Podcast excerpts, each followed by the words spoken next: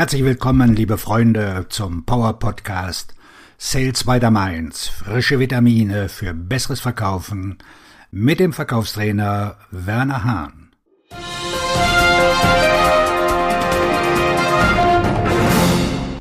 Dein größter Mitbewerber ist nicht der, an den du gerade denkst.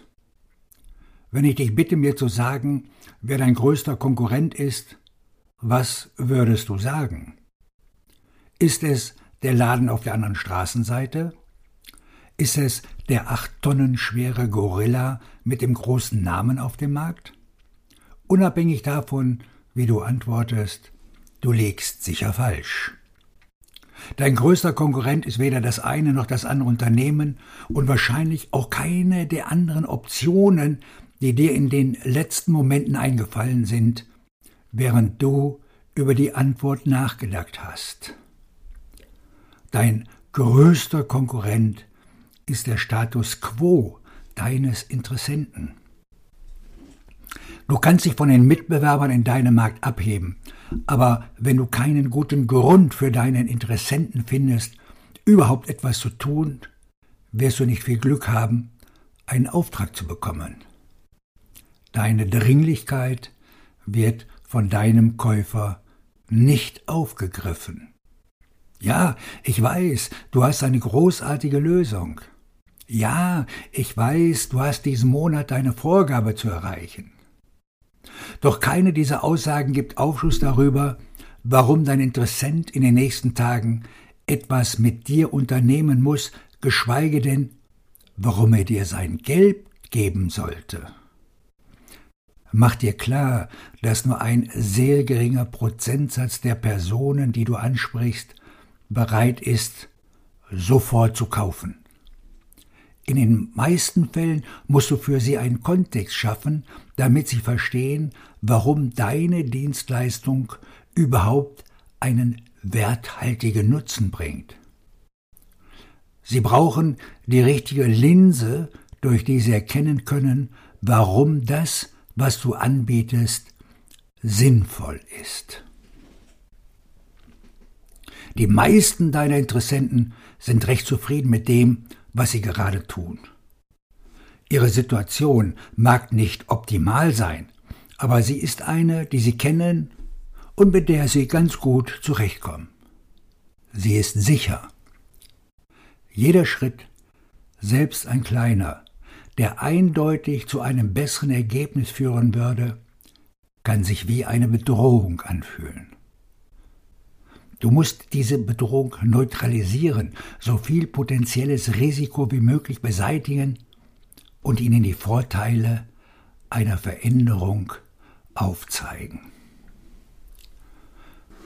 Sobald du einen soliden Business Case für eine Veränderung vorlegen kannst, wirst du sie vielleicht dazu bringen, zuzugeben, dass ihre Situation es wert ist, untersucht zu werden. An dieser Stelle solltest du wirklich anfangen. Wenn du diesen ersten Schritt übersiehst, schaffst du unnötige Knackpunkte und eine Menge falscher Negativmeldungen, weil du zu früh zu viel verlangst. Am Ende lässt du viele Möglichkeiten auf dem Tisch liegen, während andere viel länger brauchen, als sie sollten, was besonders ironisch ist, weil du es so eilig hast. Bleibst du dabei oder ziehst du weiter? Wenn du unvernünftige Erwartungen darüber hast, wie viele Leute jetzt zum Kauf bereit sein sollten, schließt du eine Menge großartiger Gelegenheiten aus. Du ziehst wahrscheinlich weiter und schaust an Interessenten vorbei, denen du sonst helfen könntest, wenn du nur ein wenig geduldiger wärst. Es besteht eine echte Gefahr, wenn du nur nach den niedrig hängenden Früchten in deinem Markt suchst. Du senkst deine Erwartungen. Du vergisst, dass deine besten, profitabelsten Kunden auf diejenigen sind, für die du am härtesten arbeiten musst, um sie zu gewinnen. Das bedeutet in der Regel, dass dies auch die Kunden sind, die am leichtesten zu verlieren sind. Sie wolle nicht in diesem Kreislauf gefangen sein. Es dauert nicht lange und du gibst dich mit jedem zufrieden, der bereit ist, mit dir zu reden. Das ist fast immer weit entfernt von dem, was jeder in deinem Unternehmen als idealen Kunden ansehen würde. Du tust das nicht mit Absicht. Das passiert einfach, weil du die Messlatte für dich selbst nicht hoch genug ansetzt und dir nicht klar machst, was es bedeutet, ein professioneller Verkäufer zu sein. Der wahre Wert einer robusten Pipeline. Du kannst den Kaufprozess von anderen nicht beschleunigen.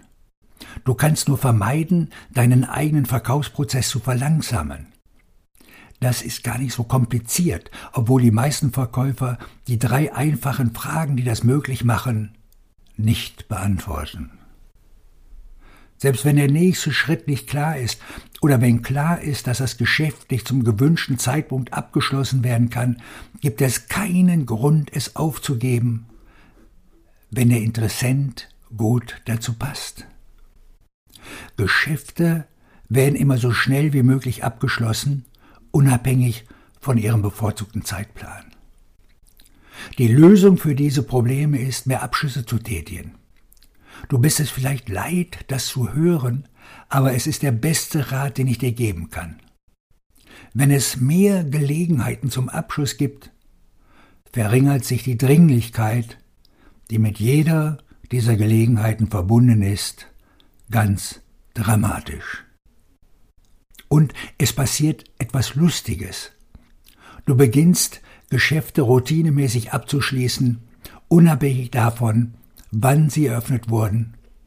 Und das ist eines der befreienden Gefühle, die man als Verkäufer erleben kann. Wenn du dieses künstliche Gefühl der Dringlichkeit beseitigst, kannst du deine beste Arbeit leisten. Ich habe noch nie erlebt, dass ein Verkäufer mit einer starken Pipeline und einem guten Verständnis seines Verkaufsprozesses seine Zahl nicht erreicht hat. Wenn du deine Geschäftsgelegenheiten an die Zeit bindest, wirkst du die Pipeline ab, bevor sie überhaupt in Gang kommt. Hör auf, die Länge deines Verkaufszyklus zu verwalten und konzentriere dich auf mehr Verkaufszyklen. Ich wünsche dir eine großartige Woche und komm weiter voran. Dein Verkaufstrainer und Buchautor Werner Hahn.